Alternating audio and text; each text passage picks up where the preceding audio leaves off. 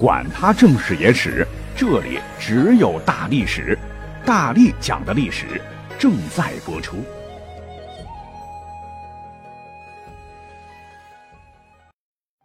大家好，我是大力丸儿。本来是想做一期节目的，结果兴致来了，刹不住车哈，写了三天五千多字的稿子，我还得背，因为咱们是半脱口秀哈，不是完全照着稿子念，不删吧太长，删吧又觉得太辛苦创作，可惜了。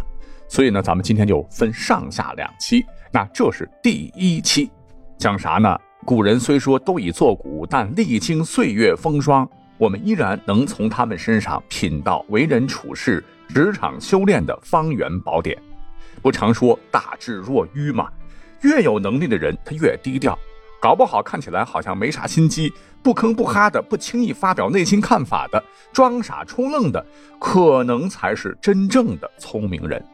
我们今天就学以致用啊，讲几位古代大神的故事。他们装傻，却因此韬光养晦，以外露之傻隐其身，避其祸，立其志，傻的让人佩服的。五体投地。那讲到这儿，很多朋友会说：“你是不是又要讲卧薪尝胆的勾践了？”对他很经典了哈。春秋末期，越国被吴国击败，勾践被押到吴国，被关进小黑屋，替吴王夫差养马喂马，整日睡马粪堆，是受尽凌辱。说有一回夫差生病，勾践猫着腰前去探望，恰好碰到夫差刚大完便。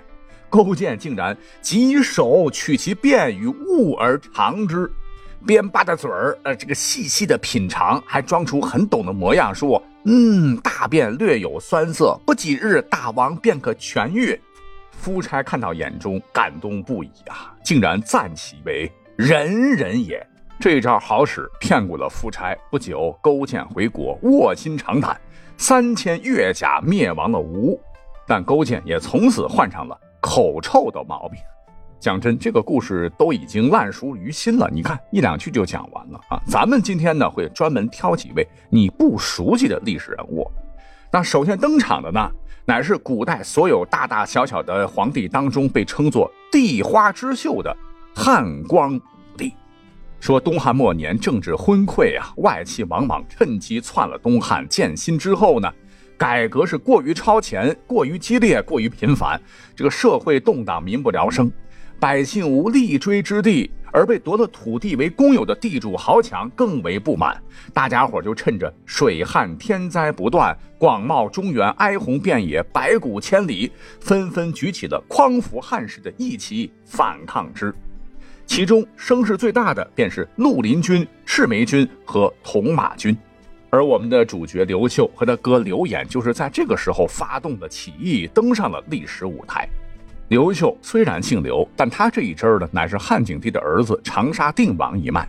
到刘秀这儿，家族繁衍了几代后世，已经十几万人了，跟刘姓皇族差的码子就大了，属于远支旁庶的一脉。这哥俩呢，别看是一母同胞，可是性格不一样啊。他哥刘演非常喜欢结交豪杰、江湖人士。看到天下将要大乱，就想变卖家产，起兵干一番大事业。可还没等振臂一呼呢，一看这个新朝大军几十万，战斗力还是蛮强的。临门一脚的时候就犹豫不决啊，担心万一失败，那全家老小可全完了。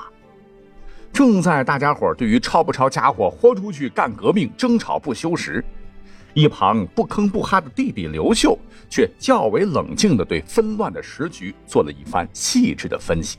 他讲：“大家莫慌，听我说。王莽篡汉自立，天怒人怨，顷刻间海内分崩，以天下大乱。据我看，起兵的时机已经成熟，时不我待，此刻应高举一旗，与王莽军死磕。”并前前后后呢想了不少的谋略。哎这才促使大哥和一票众兄弟顺势而为，在南阳郡声势浩大的发动了起义，号冲领军。起义没几天，刘秀又冷静建议说：“咱可不能学大家结社的流寇哈，咱们的刘姓那就是金字招牌。汉朝虽然不在了，但群众基础还是有的，他们大家伙呢对大汉还是有感情的。”咱们不妨以汉朝官员的身份与敌作战，并号召大家为兴汉而战。大家伙都说好啊，就这么干。那义军所到之处，以汉朝政府的名义考察官吏、释放囚徒，将王莽的苛政全部废除，还恢复了被王莽改得一塌糊涂的原来的官名和地名，赢得了民心。你像是咱们有个地名叫无锡嘛，啊，王莽就觉得不吉利，啊，怎么能无呢？就将无锡改为了有锡。还有个地名叫做符离，哈，符咒的符，离开的离，这离字多悲苦啊！王莽直接改成了符合，啊，等等很多了吧？你听起来就很荒诞。你表面上看刘秀做的这些是表面文章，其实啊，这是赢得民心之举，让大众重新忆起汉朝的一位良策。哎，这一招。果真效果显著啊！地方豪强们大力拥护，纷纷表示愿意归附能拨乱反正、代表着汉家的刘秀哥俩。不久，势大的冲灵军又联合绿林军攻打王莽军队，那起义军真是气势如虹，全国众多义军来投，形势逼人，响应者已达十万多人。为统一领导，推进对王莽新朝的作战优势。绿林军就拥戴了另一位汉朝宗室刘玄，成为了皇帝，年号更始，这国号呢依然是汉，史称玄汉。新朝灭亡之后呢，这个刘玄曾经入过长安，成为名义上的天下之主。本来呢，这个皇帝之位，刘秀亲哥刘演是最有利的人选，数次大战展示了卓越的指挥才能，选他将士们都服。可是呢，这个山头里的绿林军觉得这丫能力太强，他要是当了皇帝，军功以后还能有我们的份儿，就坚决反对。最后呢，刘演愤而让贤，这才有了刘玄的一席之地。可是啊，刘玄此人能力太差，非常懦弱哈，每每碰到大场面。像接见百官朝贺啦，定夺重大国策时啊，都会忍不住的，然后羞愧流汗，连话都说不出来。也就是说，心理素质极差。可就是这么一主，特别滥权，内心非常阴暗。天下未定，那自个儿走了狗屎运，好不容易成了皇帝，享起福来，就怕自个儿无片马之功，底下有人反对，取而代之啊。于是乎呢，对底下人严加防范。尤其是那个差点称了帝的、现为朝中大司马的刘演，随着刘氏兄弟威名远播，尤其让他寝食难安，将刘演视为了眼中钉、肉中刺。不久，刘秀在昆阳城下大破王莽精兵四十余万，昆阳之战也预示着新朝即将覆亡。但此次大捷，更始帝一点不开心，反而是特别的震惊。啊，觉得得对刘氏兄弟动手了，他赶忙下诏，命诸将会于宛城。刘秀觉察有异样，就劝哥哥刘演不要去。但刘演大大咧咧，觉得这不过是公事耳，压根儿没管。那按照计划，刘玄当时啊，要故意说：“哎呀，将军呐，您辛苦了，您腰间宝剑如此夺目，让寡人看看可否？”卸下刘演的随身兵器。再趁机举起玉佩，旁边的武士看到会一拥而上将刘演诛杀。但是计划执行过程当中啊，可能内心也恐惧。这个刘玄呢，最终并未举起玉佩，那这次阴谋就流产了。这暗杀行动虽然没成啊，可是现场有人看出端倪，就提醒刘演说：“昔鸿门之会，范增举以示项羽，今见此意，得无不善乎？”而刘演呢，再次大意了，说自个儿是君子，坦荡荡，怕什么？一笑而过。而此事件之后，刘秀又多次力劝，刘演依然是置若罔闻。终于，刘玄嫉妒心战胜了内心的恐惧，利用斩杀刘演爱将，刘演当面向他据理力争时，突然将其拿下，二话不说，直接斩首示众。割了刘演的头，刘玄将屠刀开始对准了刘秀。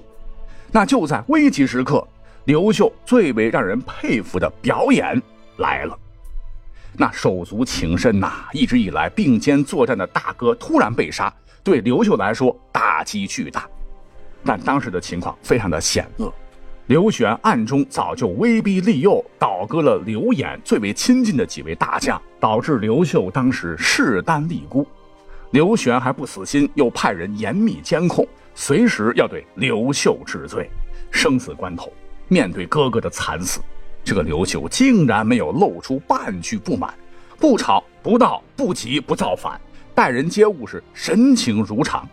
嗯，这让刘玄是丈二和尚摸不着头脑，不该是这样的表现呐！就在刘玄犹豫间，刘秀马上动身，连换数匹快马，哒哒当哒哒当，直奔当时暂时的都城宛城，当面向刘玄谢罪。一见到刘玄，直接扑通跪地，陛下，向更始帝主动交代兄长所犯不敬之罪，并表示臣下无功，之前大败王莽军，那都是陛下您指挥有方。总之吧，态度诚恳，言辞谦卑，说的刘玄都脸上挂不住了，就忘了要杀人了啊，只得说那那那将军，你就别回去了，寡人这里住些日子。将军劳苦功高，好好洗洗风尘。诺。于是乎，刘秀就被控制在宛城，不过性命呢是暂时保住了。那住的这几个月里呢，兄长的冤死身陷囹圄，其内心应该是非常煎熬的。可是他在众人面前面不改色，依旧是嘻嘻哈哈，没心肠的街上走来走去，一副人畜无害的样子。并四处说更始帝乃明君，大汉之幸，人民之福，让监视的人渐渐放松了警惕。但大家都不知道的是，其实啊，刘秀每次独处时，不吃肉不喝酒，枕上经常会留下哭泣过的深深的泪痕。那这种忍耐，呃，或者说这种装傻式的忍辱负重，绝非常人所能做得到。那这一下，更始帝就犹如老虎吃天，无处下爪，竟然找不到杀刘秀的任何理由。毕竟刘秀在军中还是有威望的，那怎么能除掉他呢？哎，对，干脆借刀杀人。寻思好呢，就派刘秀以招兵买马为由，只带着几个随从，孤身前往河北地区送死。因为这时候呢，这个地方啊，动乱未平。各个义军是各立山头，谁知道你更始帝是谁？搞不好一生气就把招降来的刘秀咔嚓了。可是呢，愚蠢的刘玄他想不到，这一下其实对于刘秀来说，真可谓是虎出平阳，鱼入大海。刘秀以他无以匹敌的个人魅力和处乱不惊的气质，超高的军事能力，一时间如鱼得水，是延揽英雄，物悦民心。竟然迅速在其身边汇集起了一大批的英雄豪杰，队伍是日渐壮大，河北全境皆入其手，归附者多达百万之众。刘秀再没有迟疑，而是统帅千军南征北战，接连灭了数十万赤眉军以及割据巴蜀的程家、割据陇右的魏嚣等各方势力，仅用三年就最终统一全国，建立了延续大汉荣光的。东汉王朝，故事讲到这儿，你会说啊，刘秀真了不起啊，忍功了得，装傻避祸，终于守得云开见月明。